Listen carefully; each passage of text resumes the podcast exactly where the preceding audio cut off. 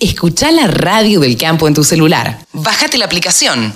Es re fácil. El gurú de los periodistas agropecuarios, analistas de mercado, se llama Pablo Adriani y lo tenemos aquí en la radio del campo. Hola Pablo, buen día, ¿cómo te va? Buen día Carlos, ¿cómo andás? eh? ¿Todo bien? Buen sábado para todos. Muy bien, muy bien, por suerte. Ansiosos esperando a ver que nos comentes un poco cómo ha sido esta semana en los mercados y nada, y qué se puede esperar para los próximos, para las próximas semanas. En primer lugar hay que destacar que esta semana finalmente vino Santa Rosa, la tormenta de fin de agosto. eh, Flojita vino igual. sí, descargó, descargó agua de forma muy despareja, o sea, no, no, no fue, no fue un evento de, de- de amplia cobertura. Hay zonas que han recibido 15, 20 milímetros, otras 50, eh, otros inundaron, como pasó en algunas localidades de Córdoba, y otros no recibieron nada. Pero está dando vuelta la, la lluvia, me están diciendo, ¿viste? Están, creo que ha, ha revertido un poco el, el, el patrón de sequía que teníamos, ¿no? Sí, Entonces, esperemos que esto tenga alguna lluvia adicional en septiembre. Ahora las temperaturas son bajas, o sea que no hay no hay tanta demanda hídrica. Pero sin lugar a dudas que es un es una buena noticia, ¿no? Eh, entiendo y concuerdo con vos que no fue una tormenta de Santa Rosa de las que conocíamos cuando éramos chicos, que llovía 80, 100 milímetros en toda la pampa húmeda. Yo no sé si es que uno se pone viejo o qué, pero viste cuando uno dice lluvias eran las de antes. Pero no te puedo, yo te decía que tocas el tema, y estamos acá eh, tomando un café, que nadie Sí. nos escucha. ¿Vos no te acordás la escarcha, la escarcha que había en los cordones de agua por el frío? Pero eh, se juntaban de un día para el otro. Salías a caminar por, la, por, por el barrio y había hielo en, en- en los cordones del agua. Terrible. Eso será el invierno. Eso ahora no sucede. No, No, como- y bueno, el cambio climático, viste todo el tema de la capa de ozono y el calentamiento global, eh, es una realidad. No, no, a mí me duda. acuerdo, te cuento una anécdota, te acuerdo, yo iba de chiquito a un campo en San Miguel del Monte, Mm. a 110 kilómetros de Buenos Aires, frente a la laguna, era la laguna Las Perdices, que es afluente a la, a la laguna San Miguel del Monte, pero en un, en un invierno, toda la laguna del- de, de San Miguel del Monte, que los que la conocen es grande, se hizo hielo. Caminábamos por la laguna. Toda la laguna. hielo. Yo charcos, eh, a ver, en el campo, yo he caminado arriba de los charcos, en, en Maipú, provincia de Buenos Aires, nosotros jugábamos de chicos a caminar a- arriba de los charcos. Un charco, no una laguna. No, no, no, se congeló la laguna. Yo tenía, tendría 10, 12 años a lo sumo y me acuerdo que caminábamos por el hielo. El tío me decía, cuidado que se, se, se rompe la capa de hielo y, y te- y te vas abajo, ¿viste? Después cómo te sacan. Mirá Así vos. que anécdotas de gente... De gente, somos veteranos. de gente mercado, ¿no? mayor. ¿no? porque, ¿sabés qué es lo que pasa? Siempre vivimos diciendo esto, y la verdad, no es que uno se pone viejo también, pero no es que uno se- solamente se pone viejo, sino que antes realmente hacía más frío. Digo, Totalmente. Hacía totalmente. mucho, Y mucho había, había, eh, eh, había colegio que ponías eh, un papel de diario entre la media y el zapato. Claro. Por el frío que había. Pero bueno, acá estamos. Pero bueno, la cuestión es que hemos llegado hasta acá. Me preguntaba mientras vos decías estos eventos climáticos que están sucediendo en la Argentina. Como nosotros miramos a Estados Unidos, ¿Estados Unidos estará mirando qué es lo que sucede en la Argentina? Yo te diría que no todavía.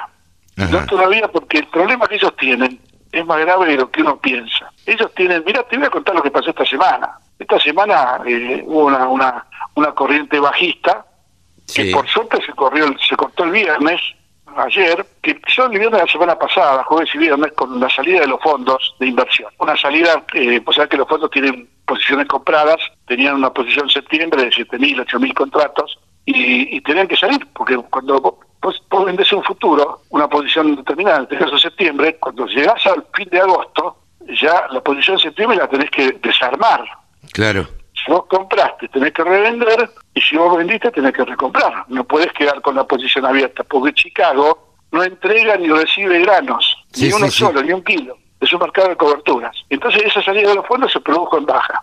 Y en el medio apareció el hura- huracán Ida, que pegó fuerte en, la- en las costas del Golfo de México, pegó en el estado de Luisiana, más precisamente en New Orleans, que New Orleans, las siglas de los puertos de New Orleans es NOLA, NOLA, New Orleans. Y ahí en New Orleans lo- son los puertos del Golfo. Claro. O sea, el famoso puerto del Golfo de Estados Unidos, que exporta el 80% de los granos de Estados Unidos, sufrió el efecto de este huracán en categoría 4 o 5 y una barcaza que se, se, se desbandó chocó contra un puente de uno de los ríos afluentes y, y no se puede pasar con ningún barco, ni entrar ni salir. con lo cual el puerto del Golfo, principal puerto de Estados Unidos, está inoperativo, no está cargando. Entonces, eso tuvo un impacto bajista en el mercado. ¿Por qué? Porque la exportación tuvo que no podía comprar, no podía comprar, no se podían mandar barcazas, no se podían cargar los barcos, se produjo un vacío de demanda que provocó la baja adicional del mercado. Y obviamente, conociendo a los americanos,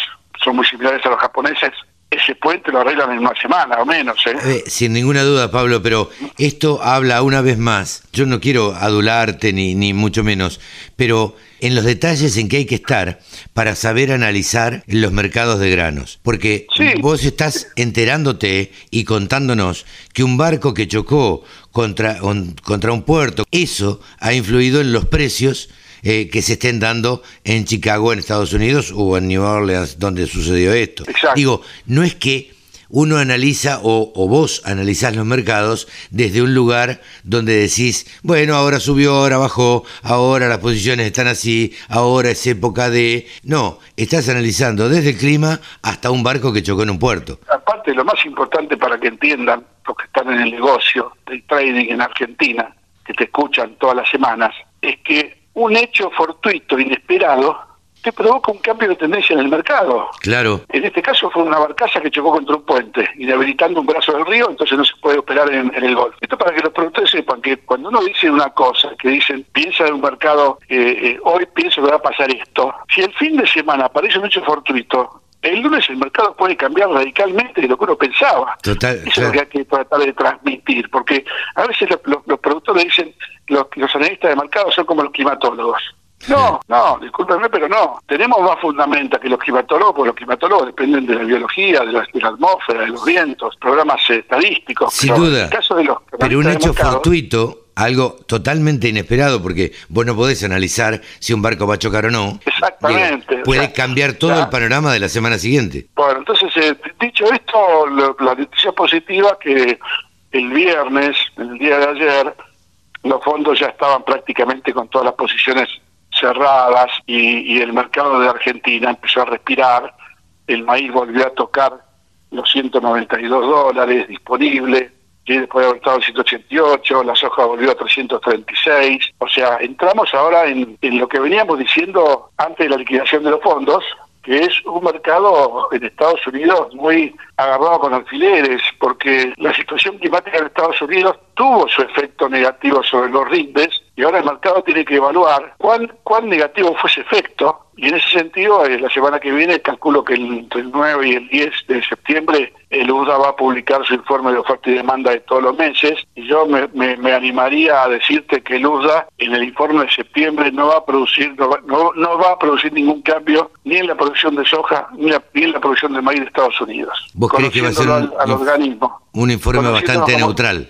Exacto, conociéndolo como lo conozco, porque en septiembre, eh, para mediados de septiembre, empieza la cosecha de maíz y de soja en los principales estados tempranos. Entonces, el USDA no va a corregir nada, esa es mi intuición, y va a esperar que evolucione cosecha, y si hay algún ajuste lo hará en octubre. Ahora bien, si el USDA ajusta en septiembre algo, es, es una baja en la producción de soja y de maíz. Claro.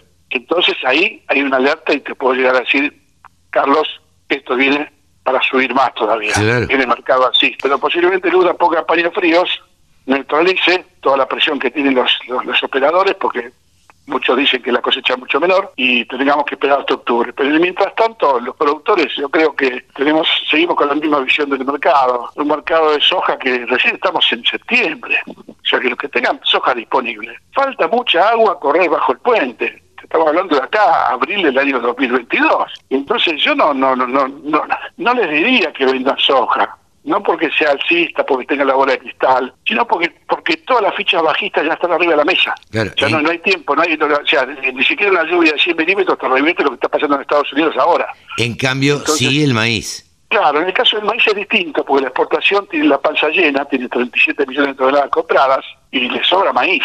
O sea, le está sobrando maíz para la campaña 22-23, mira lo que te digo. Entonces, eh, posiblemente la exportación afloje un poco el, el, precio, aunque estamos viendo que está siguiendo bien un poquito la tendencia de Chicago, porque ayer a la tarde la exportación mejoró a 192 dólares. La pregunta del millón es si podemos esperar que llegue a 200 o no, el disponible.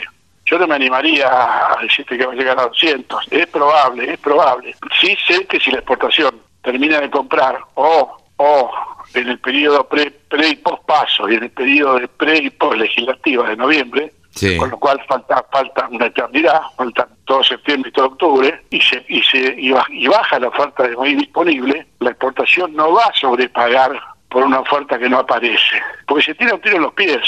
Sí, claro. Porque si mejora el precio y no compra nada, eh, le va a afectar las 5 las cinco millones de toneladas que tiene de maíz a fijar la exportación. Le van a fijar un maíz más caro. Pablo, una perlita. realmente estás tirando una perlita, claro que sí. Y quiero que nos despidamos con esta perlita porque en general en todos los programas siempre tirás alguna, alguna perlita, algún tip así como para dejarle clarito al productor agropecuario qué es lo que haría Pablo Adriani en el caso de tener que comprar y vender. Pablo, ¿nos despedimos hasta la semana que viene? Sí, señor, la semana que viene nos vemos y bueno, esperemos tener noticias alcistas. Buena semana, buen fin de semana. Pablo Adriani, aquí en los micrófonos de la Radio del Campo. 24 horas de programación dedicada al agro. La Radio del Campo. La radio, pensada para el agro. Bajate la aplicación.